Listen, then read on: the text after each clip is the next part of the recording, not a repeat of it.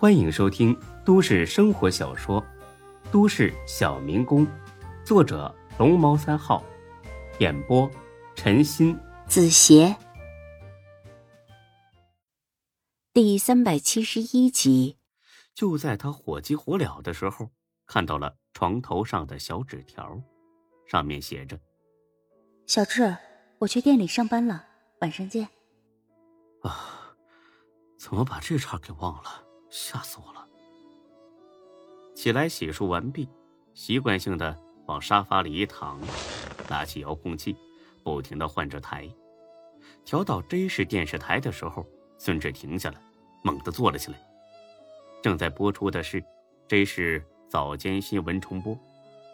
近日，在我市金盛宾馆内发生一起聚众斗殴事件，据相关调查证明，斗殴双方均为我市某公司的员工。双方为了争夺集团内部利益，大打出手。现在警方正在进一步调查中。村志几乎没怎么听到主持人的话外音，而是把全部的精力放到了电视中某个男子的身上。虽然被蒙住了头，但是孙志能认出，人从宾馆房间里带走的那俩人就是大飞和大海。孙志自己。刚刚虎口脱险，还没来得及跟大飞报个平安呢，没想到这位大哥也落难了。孙志马上拨通大飞电话，打通了，但是没人接。操，肯定是被韩强控制了，不行，我得去救他。虽然刚死过一回，但孙志还是毫不犹豫的做出了这样的决定。若是大飞此刻在场。那一定会感动的痛哭流涕。虽然做出决定，但是也不能就这么贸然出手啊！最起码得告诉下来一声，让大家知道自己去向啊，再告诉周全万一局面失控，他还能及时的介入拉自己一把。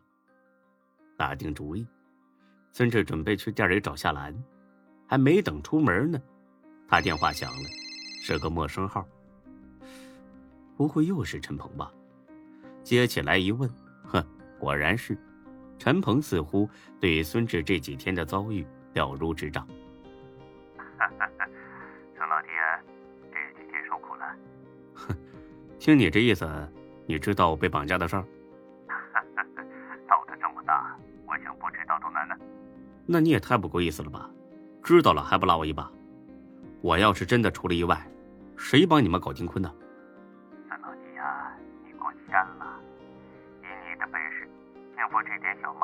是绰绰有余吗？哦，是吗？换句话说，如果我连这事儿都摆不平，那就更没能力帮你们对付丁坤了呗。所以你不是不帮忙，而是特意看戏，对吧？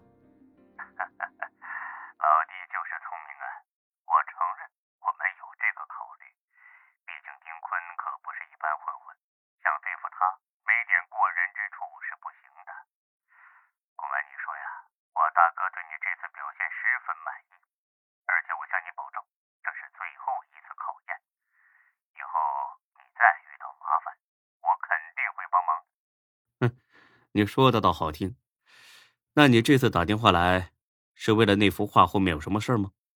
你该知道，我刚脱身，压根儿没时间去弄清楚这些。啊，不不不，那个我已经弄清楚了，画后面呢什么都没有。这次打电话呢是特意问候你一下。啊，你知道了？谁告诉你的？这个不方便告诉你。你还在丁坤的身边安插了其他人？既然什么都不能说，咱们还是别说了。我忙着呢，啊！哎，老弟，别生气嘛，我没别的意思，多一个人多一份保障。我让人呢给你店里送去了三万块，就当是对你死里逃生的问候。哼，别这么客气，我心里不踏实。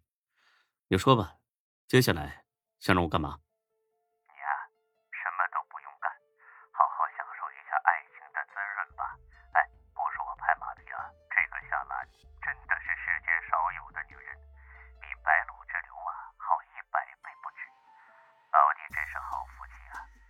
你给我听清楚，你要是敢打他的主意，追到天涯海角，我也弄死你。老弟啊，别误会，我纯粹是衷心祝贺你们破镜重圆，绝对没有半点危险。哼，这样最好。那我就不打扰你了啊。啊，对了，你等一下，还有一件事儿。别说。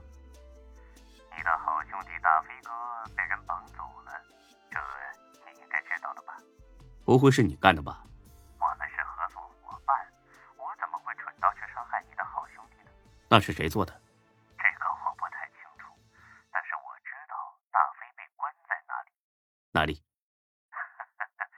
三老弟啊，如果我告诉了你，那也算你欠我一个人情，是不是？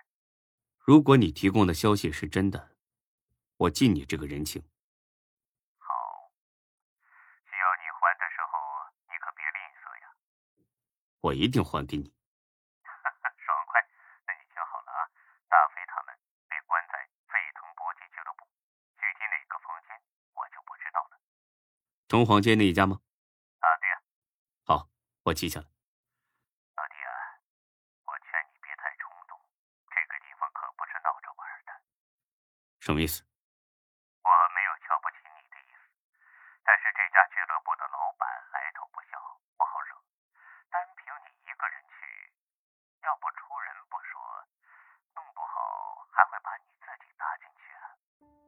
这个就不麻烦你操心了。也是，像老弟这么牛逼的人物，自然会有办法。那我挂了啊，回头再联系。挂了电话，孙婶满脑子都是疑问：陈鹏的老大到底是谁呢？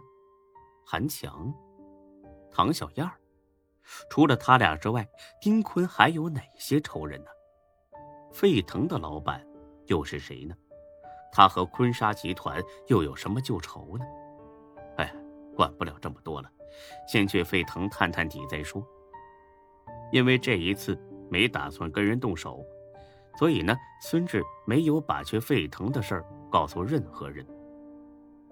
孙志很快的来到沸腾店门前，这家俱乐部规模不小，占了整个一栋五层的楼房。一进大厅，前台是两个十分热辣的美女。先生上午好，请问有什么可以帮忙的？哦，我想来办张卡。对于前台来说，最喜欢的就是有人办卡了。因为呢，他们可以拿提成的。好的，先生，这是我们目前主打的几种会员卡，您可以先看一看。孙志扫了眼，最便宜的年卡一千多，最贵的至尊十几万。本集播讲完毕，谢谢您的收听，欢迎关注主播更多作品。